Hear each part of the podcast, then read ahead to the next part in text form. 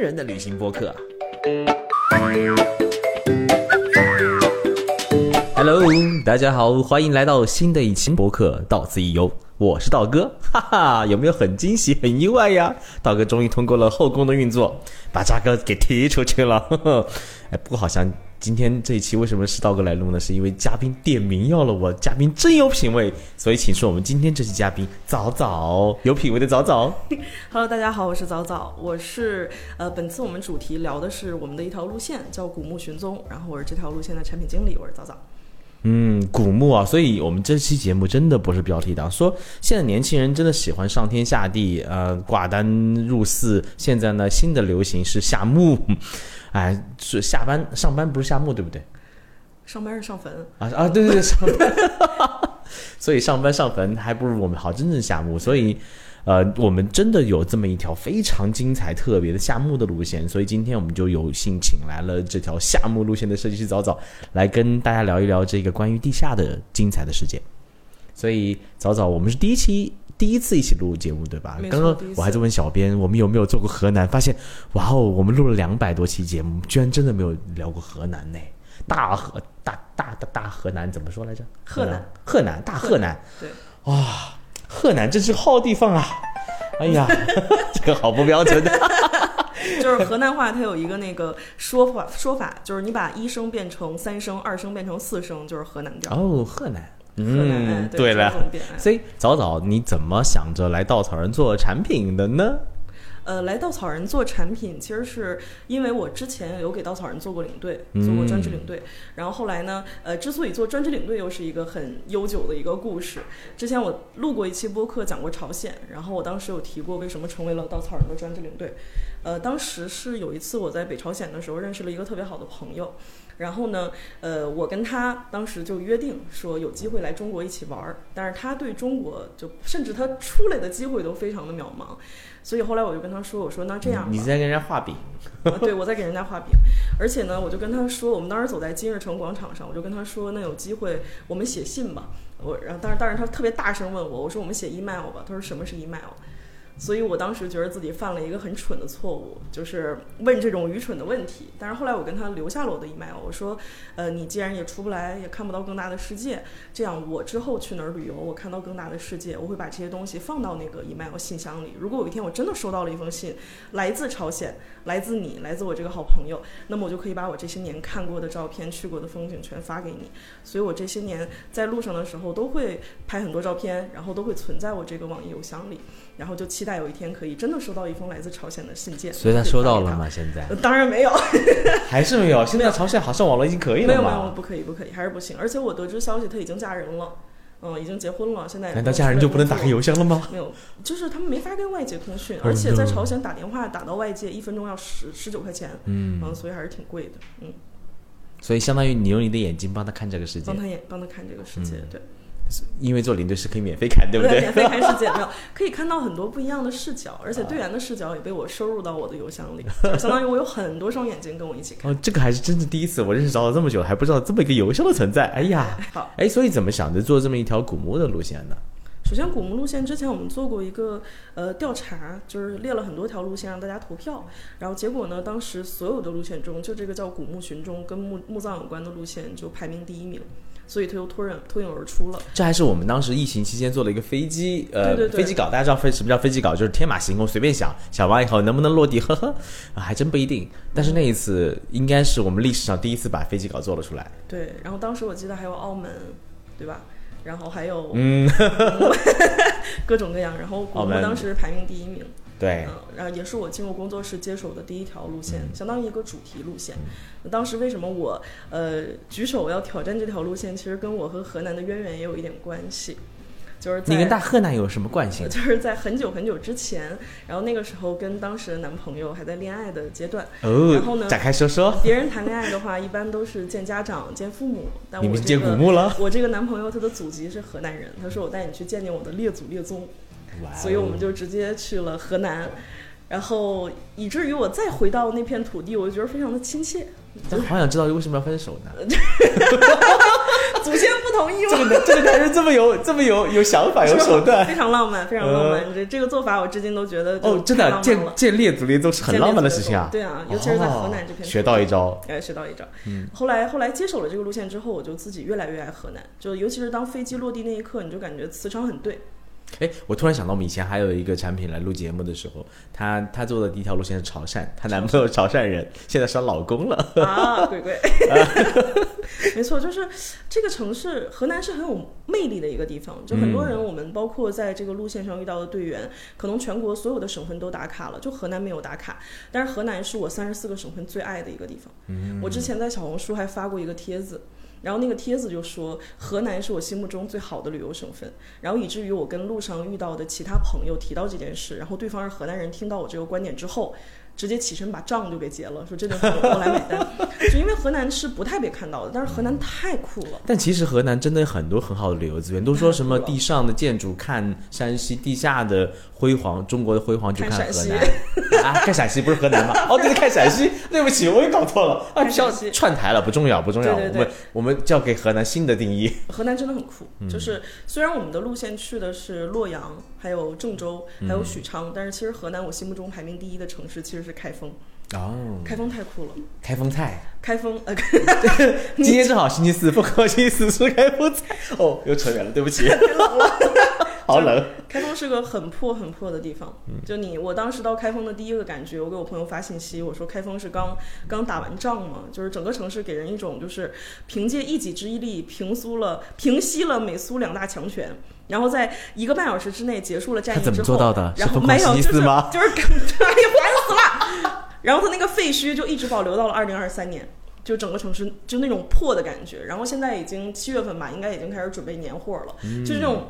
非常无所谓，这种豁然开朗的性格就太迷人了。整个河南，河南应该是整个中原文化的发源地之一。没错，在我的记忆当中啊，在我浅薄的知识体系当中，河南、山西、陕西应该整个中原文化的核心，因为黄河流域嘛。嗯。然后道哥有幸啊去过两次河南，但是呢都是去太行山，因为作为一个风光狗，我就喜欢拍拍照片，微微太行。然后路过过郑州，然后这是我对河南的唯一印象。但河南我记忆当中有很多的寺庙啊，有很漂亮的山呐。然后，然后就就没有什么印象了。很多，嗯，河南人很多。呃，人很多。郑州，尤其你去的那个地方人更多。嗯，尤其是中转站嘛。我现在很想很想再去一次河南，是因为我很想去看那个只只有河南戏对戏剧幻城，对，非常是王朝歌，对王朝歌。听说还出了最近的那个只有红楼，对，在河北啊。反正都在那一片儿，可以连上，直接一起去。疫情期间我还囤了他们的票，一直没有去。哎呀，我一定要再去一次，特别值得去。嗯，尤其是你秋天去，一片麦田，很漂亮。那刚刚有说到你的喜欢河南是因为前男友，然后 不是不是不是不是不是因为前男友，是因为这个地方它的磁场特别好。嗯，就天下之中，首先是第一个，然后第二个，你到了之后，你想那边有龙门石窟，有白马寺，对吧？然后地下又埋藏着列祖列宗们，南唐后主李煜埋在那儿。啊，对吧？各种人都埋在那儿，你就有一种很踏实的感觉，就神整个所有的那些神仙啊、列祖列宗，把你稳稳的托举起来。但河南既然有那么多的嗯好的元素，为什么选择从地下来展开河南呢？其实从地下展开河南，其实跟邙山有关吧？因为那句很有名的“北邙山上少闲土，多是洛阳人旧墓”。对，因为整个北邙山密密麻麻的都是墓碑。嗯，浅薄的我要问个问题：是什么朝代的墓碑？哦。各个朝代都都有，对，因为你想河南整个河南做过，呃，总共八朝古都嘛，然后四朝都在河南，对吧？然后北邙山它又是天下之中一条龙脉的一个山脉，所以上面就是各个朝代，然后人都埋在那里。哦，那邙山到底埋了哪些人呢？就是首先邙山它上面埋的人，它的朝代非常的久远，它从商周可能一直埋到上周，就是古人 埋在那儿，今人也埋在那儿。那比如说，呃，刘秀埋在那里，然后曹丕也埋在那里，然后。司马懿也埋在那儿，然后包括比如说什么班超啊、吕不韦啊、白居易，都埋在。哇，真的哎，那真是整个中国名人史都在那里可以。没错，可以建建一个博物馆了都。对，因为那边背山面水，然后又坐北朝南，风水非常的好。啊，是因风水的原因。对，然后有生在苏杭，葬在北邙，就我们现在生的生的地方很好，那其实死了之后，北邙那边风水非常好。嗯，那邙山是你想开启这一个地下世界的一一个一个影子吧？一个影子。那其实你想，在中国的世界里面，生死是一个比较忌讳的话题。嗯。啊，没错。所以，所以，所以你怎么想，怎么样做这么一个地下地下墓地路线的呢？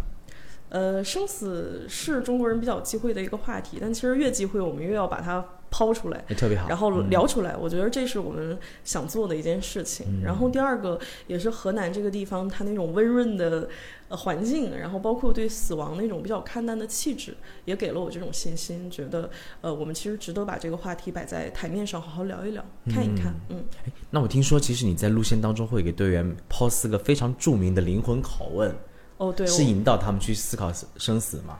呃，会，就是那四个问题，其实在队员进群之前，然后我们不会拉群嘛，嗯，啊，不是在行程开始之前，我们会拉群，然后会在里面抛一些问题，呃，比如说关于你期待的死法是什么，然后你期待自己的葬礼是什么样的，你期待自己的墓志铭上面刻点什么，然后以及你葬礼上如果可以放歌，放什么歌曲，对，不知道为什么听完这四个问题，我开始有一种很强烈的，有一种上头的感觉，就开始思考很多很多前世今生的的的画面。可能是在中国的文化里面，对生死来说，我们很少去谈及；可能在我们的信仰里面，也很少去谈及未来的世界是是如何的。所以中国经常会，我觉得是哭丧也好，奔丧也好，对于死是一个非常恐惧的话题。但你刚刚这么一想，其实我们人生当中在不断面临生死离别，啊、也很少去想自己在未来的世界里面，或者说在在归西以后，到底是怎么来看待自己这一过去一生的。你刚刚那个问题，其实在有一点点去让我有一种去去冲动的思考的一个开启。哇，哦，这个开启真棒！其实我做这条路线的时候，正好赶上我也有亲人去世，就我二姨去世。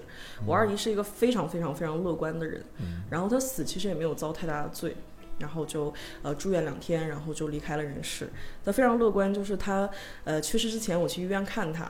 然后当时他还在跟我开玩笑，就是东北人是属于那种，哪怕已经到非常濒临绝望的时刻，还是会开玩笑。他跟我说说，还给我写了一首诗啊，说什么“锄禾日当午，二姨真辛苦，上午打麻将，下午斗地主”，就是 其实就就这样。然后包括我朋友家。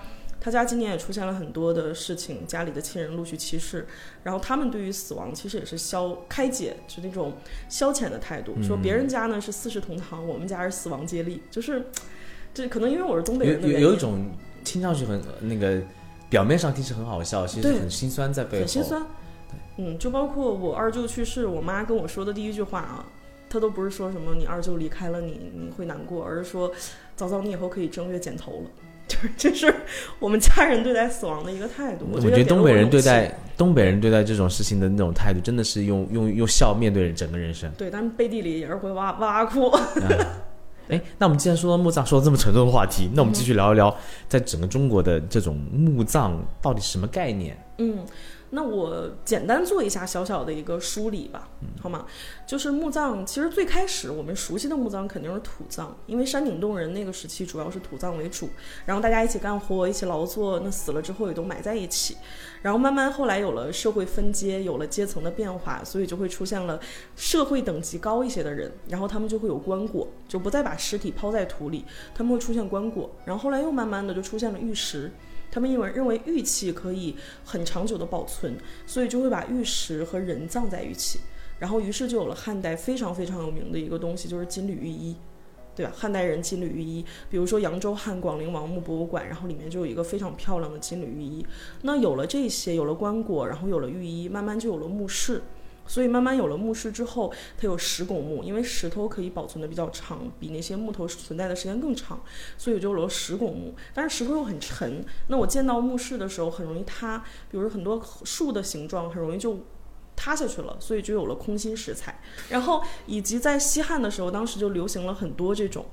呃，但是我说点关于风水八卦的。现在好多人就是自己家里建装修的时候，特别喜欢用拱形门，呃，装一个拱门，觉得很浪漫，甚至很多咖啡厅也喜欢用那种拱门。但其实，如果家里有很大的那种拱形门，其实是不好的，算是一种煞。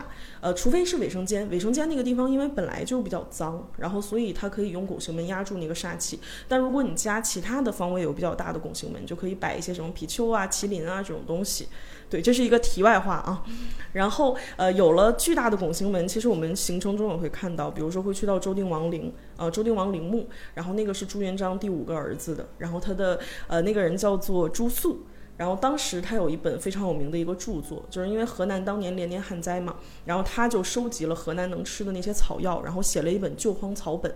这个人其实跟《本草纲目》比那个时间还要再往前一些。然后我们会去到他的那个陵墓，你就可以看到大型的那种拱券，石质的那种形状。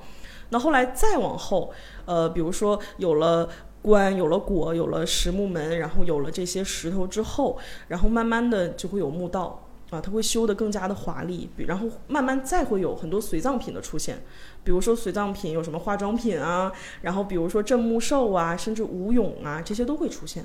呃，比较有名的就是马王堆汉墓，马王堆汉墓里面有大量的一些珍贵的展品。对如果去长沙，你也去过啊，去过应该看到对，非常震撼。非常的震撼。然后包括那个辛追诗人的尸体保存的非常好，应该有看到对吧？嗯，对，对，这个也可以引出来，就是有一句话叫“呃，千干千年，湿万年，不干不湿就半年”。那马王堆，马王堆怎么老有想到了，啊是不是想到了新三年、旧三年，缝缝补补又三年？就是马王堆汉墓那个之所以保存那么好，两千多年尸体还不坏，就是因为它是湿着保存的。然后朝鲜那边大部分也是湿着保存的，然后我们这边马王堆汉墓是湿着保存，其他大部分是干着保存，所以好多呃保存的也还不错。那如果不干不湿呢，半就半年就没了啊。对嗯哦，原来是这样子啊！我总觉得那个只只能干燥才能保存很久，原来湿的也会更好是可以的。湿的保存是更好，就马王堆汉墓里面还保存了大量，比如说哲学啊、医学啊那些书籍，都是湿着保存的，啊所以现在还能看到，哎，就很震撼。又长知识了。所以你看，我刚刚聊到了这些，然后慢慢的，呃，很多人就建得越来越恢宏嘛，然后就怕我这些宝贵的这种地下的场景被其他人挖出来，所以又派了很多士兵啊，就那种人造的偶形士对，而兵，嘛，嗯，传统的这种盗墓的文化还挺猖獗的，从 曹操开始嘛，对，曹操就开始盗墓，你我让你汉代那么视死如是生，装的那么辉煌，我全给你挖了。然后所以曹操那个时候就开始他们不封不树，就怕自己的也被挖掉。嗯，然后慢慢就继续再发展，然后到了唐代就更辉煌了，依山为陵。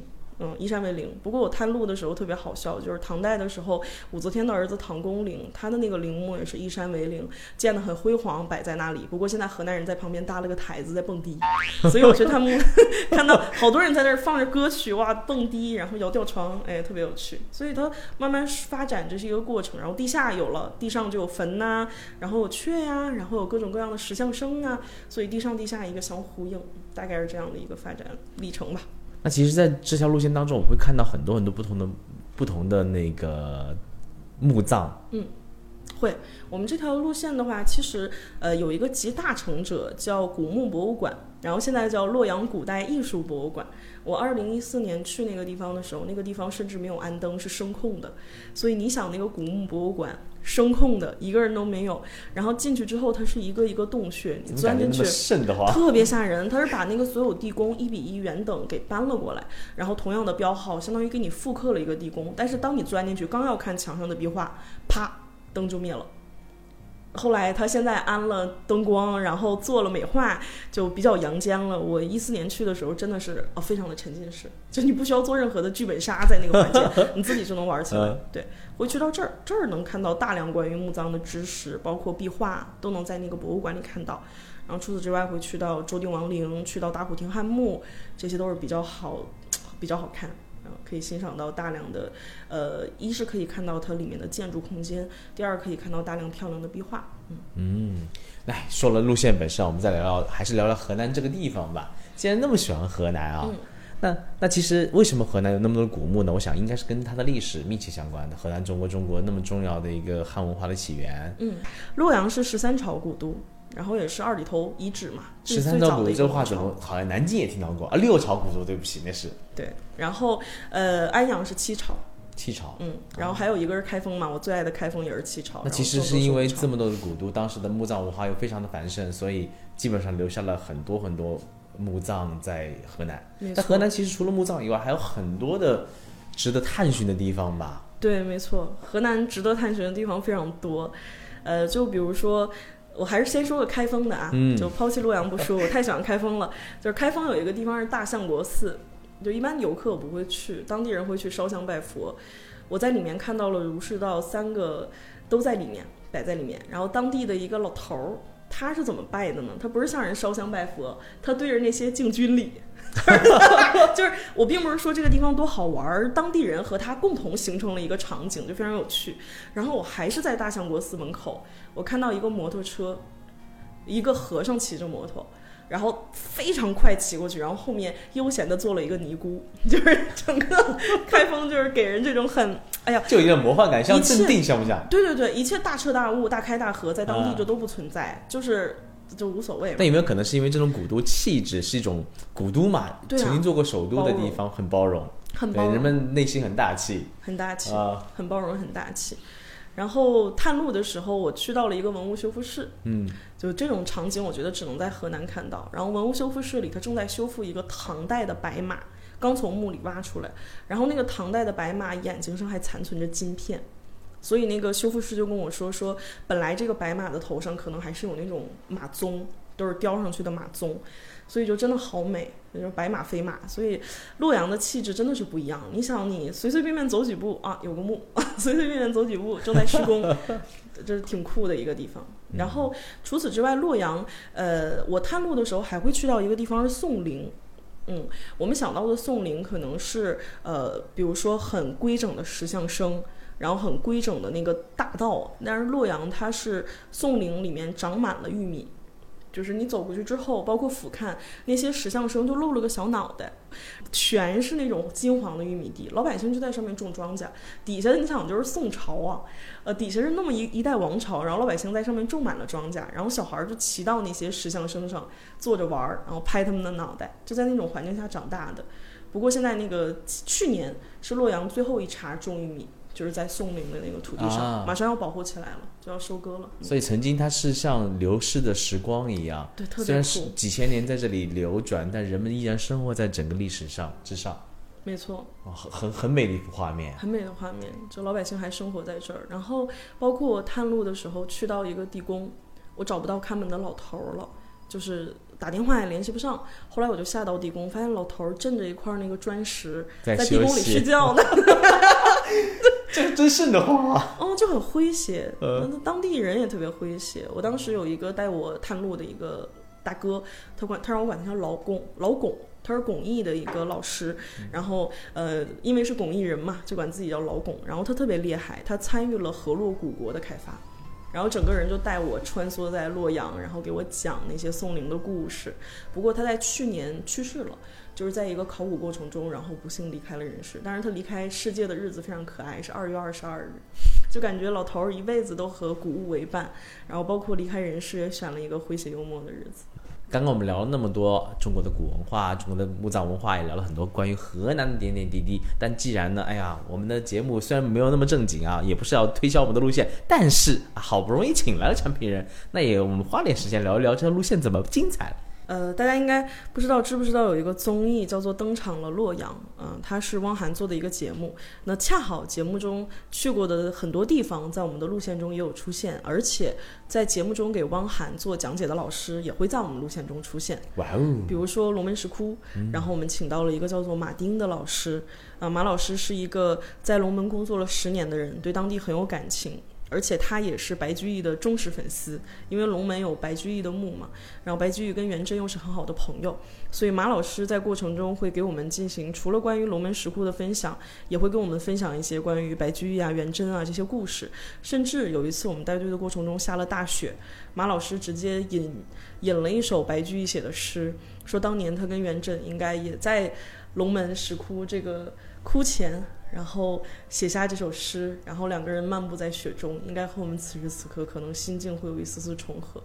然后除此之外呢，我们还会带你去到一些地方，比如说周定王陵。刚刚我说到了他写的那本类似《本草纲目》的书，然后在里面可以看到他的陵墓，然后同时可以看到一个妃子墓啊，那也是现在现存不多的，然后非常极具规格又很独特的一个墓葬。然后里面埋葬了十八到六十一岁的年龄的女人。